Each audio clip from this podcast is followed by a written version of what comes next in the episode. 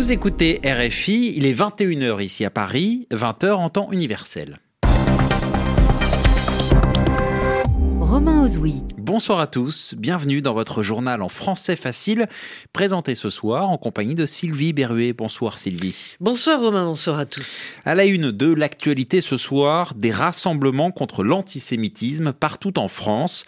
À Paris, de nombreuses personnalités politiques sont descendues dans la rue ce soir, à l'issue d'une journée qui a été marquée par la profanation d'un cimetière juif dans l'est de la France. Euh, profanation, ça veut dire que des tombes ont été dégradées. Aux États-Unis, il avait été euh, l'un des candidats malheureux. En 2016, le démocrate Bernie Sanders va tenter à nouveau sa chance à la présidentielle de 2020. Le sénateur de 77 ans l'a annoncé aujourd'hui. Et puis, la mode est en deuil. L'Allemand Karl Lagerfeld est mort à l'âge de 85 ans. Il avait dirigé pendant près de 40 ans la maison Chanel. Le journal. Le journal. En français facile. En français facile. La France est donc mobilisée contre l'antisémitisme. Oui, des rassemblements partout dans le pays ce soir. Le plus important se déroule place de la République à, Paris. Plusieurs milliers de personnes sont réunies. Parmi elles, il y a une grande partie de la classe politique française, tous ému par un nouvel acte antisémite qui s'est produit aujourd'hui. Un cimetière juif a été profané dans l'est de la France. Alors profané, c'est ce que je disais en titre, hein, cela veut dire dégradé. Donc il y a eu des dégradations sur près de 100 tombes juives notamment des dessins de croix gammées. Le président Emmanuel Macron immédiatement s'est rendu sur place. Il a promis des lois qui puniront les auteurs de tels actes. L'exécutif qui est mobilisé face à cette montée de l'antisémitisme, un peu plus tôt dans la journée, c'est le Premier ministre, Édouard Philippe, qui s'exprimait depuis l'Assemblée nationale. Il appelle à l'union sacrée, c'est-à-dire à la mobilisation de toutes les forces politiques face à l'antisémitisme. Écoutez Édouard Philippe.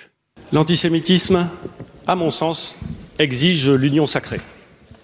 L'union sacrée des responsables politiques, et l'union sacrée euh, de nos concitoyens. Tous ceux qui, au fond d'eux-mêmes, savent que l'antisémitisme est un danger pour ce que nous sommes, pour ce que nous voulons être, pour la France, sont les bienvenus lorsqu'il s'agit de dénoncer et lorsqu'il s'agit de lutter contre l'antisémitisme. Je le dis comme je le pense. Mais cette absence d'exclusivité doit nous inviter à une absence d'incohérence. J'ai entendu, dans le même temps où euh, un certain nombre de femmes et d'hommes dénonçaient les actes et les propos qui ont été tenus devant euh, Alain Finkielkraut, j'ai entendu des c'est inadmissible, mais. Il n'y a pas de mais, Madame la Présidente. Il n'y a pas de mais. Voilà, le Premier ministre Édouard Philippe qui répondait à la présidente du groupe socialiste à l'Assemblée nationale aujourd'hui. Le chef du gouvernement ensuite a rejoint le rassemblement contre l'antisémitisme, place de la République, tandis qu'Emmanuel Macron, le président, s'est rendu, lui, au mémorial de la Shoah. La République est un bloc, vient de dire Emmanuel Macron. Aux États-Unis, un candidat de plus déclaré à l'élection présidentielle de 2020 dans le camp démocrate. Il s'agit, euh, Romain, d'une personnalité bien connue. Oui, le sénateur Bernie Sanders. En 2016, il avait échoué lors des primaires face à Hillary Clinton à 77 ans, donc il tente à nouveau sa chance. Il devient la douzième personnalité démocrate à se lancer dans la course à l'investiture. Qui sera investi, c'est-à-dire qui sera désigné? Par le Parti démocrate pour être candidat à la Maison-Blanche. Déjà, Bernie Sanders s'annonce comme l'un des favoris pour incarner l'opposition à Donald Trump. Il a expliqué son choix dans une vidéo. Arim Leopold. Hi, I'm Bernie Sanders. Le revoilà, avec sa légendaire tignasse blanche et son habituel franc-parler, Bernie Sanders annonce dans une vidéo sa candidature pour 2020. Il affirme avoir déjà réuni plus d'un million de militants prêts à repartir en campagne. Les raisons qui l'ont poussé à renouveler sa candidature éviter la réélection du président Donald Trump, ce président raciste qui divise les Américains, et mettre en œuvre une politique progressiste, car selon Sanders, les idées jugées radicales en 2016 sont aujourd'hui très appréciées. Il cite comme exemple la mise en place d'une couverture universelle de santé. Bernie Sanders, qui se définit comme un démocrate socialiste, garde, malgré sa défaite lors des primaires il y a quatre ans, un fort capital de sympathie. À la différence des autres candidats déjà connus, 11 au total, il peut compter sur une organisation de campagne très efficace et des sympathisants dévoués. La principale menace pour Bernie Sanders, c'est l'ancien vice-président Joe Biden, plus centriste, mais également très populaire. Selon les médias américains, il y a de fortes chances qu'il se lance lui aussi dans la course. Arim Lipold. Au Venezuela, le bras de fer entre le gouvernement de Nicolas Maduro et l'opposant Juan Guaido. Oui, la semaine est annoncée comme décisive au Venezuela. Le moment le plus important, ce sera samedi, jour où l'opposant Juan Guaido compte mobiliser un million de volontaires pour aller chercher l'aide humanitaire. Cette aide, qui en grande partie a été envoyée par les États-Unis, est bloquée aux frontières des pays voisins par les autorités. Et l'aide, justement, est au cœur du bras de fer entre les deux parties, car Nicolas Maduro a répondu. Véronique Guémard. Nicolas Maduro a annoncé ce lundi l'arrivée d'une aide humanitaire en provenance notamment de Russie. 300 tonnes d'aide humanitaire vont arriver de Russie de façon légale par l'aéroport de Maïketia, des médicaments coûteux pour aider le peuple. Celle-là, oui, nous l'avons payée de nos propres mains, avec dignité. Elle vient de Russie, de Turquie, de Chine, du monde entier, avec l'ONU, car nous bénéficions d'assistance technique avec les organismes de l'ONU.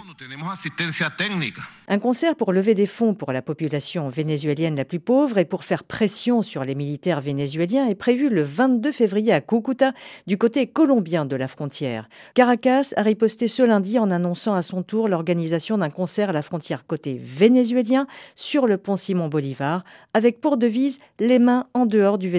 Sous-entendu, pas d'ingérence étrangère. Le gouvernement vénézuélien a même annoncé l'envoi d'aide alimentaire et de médicaments aux habitants pauvres de Cúcuta en Colombie. L'armée vénézuélienne empêche l'entrée de l'aide humanitaire envoyée notamment par les États-Unis un acheminement qui, selon Caracas, serait un prétexte pour une incursion militaire américaine. Et ce soir, à nouveau, la pression de l'armée vénézuélienne, elle se dit en alerte face à toute violation des frontières du pays et elle réaffirme son soutien à Nicolas Maduro.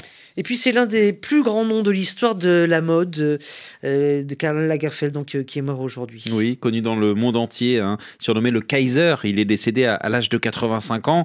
Euh, C'était déjà un look particulier, Karl Lagerfeld cheveux blancs tirés en arrière, lunettes noires, col de chemise haut, les doigts recouverts de bagues. Karl Lagerfeld, c'était surtout une carrière internationale sans égale. Il était à la tête de trois marques. L'italien Fendi, sa propre marque, Karl Lagerfeld, mais c'est surtout en tant que directeur artistique de Chanel qu'il a écrit son histoire. Un poste qu'il aura occupé pendant 36 ans.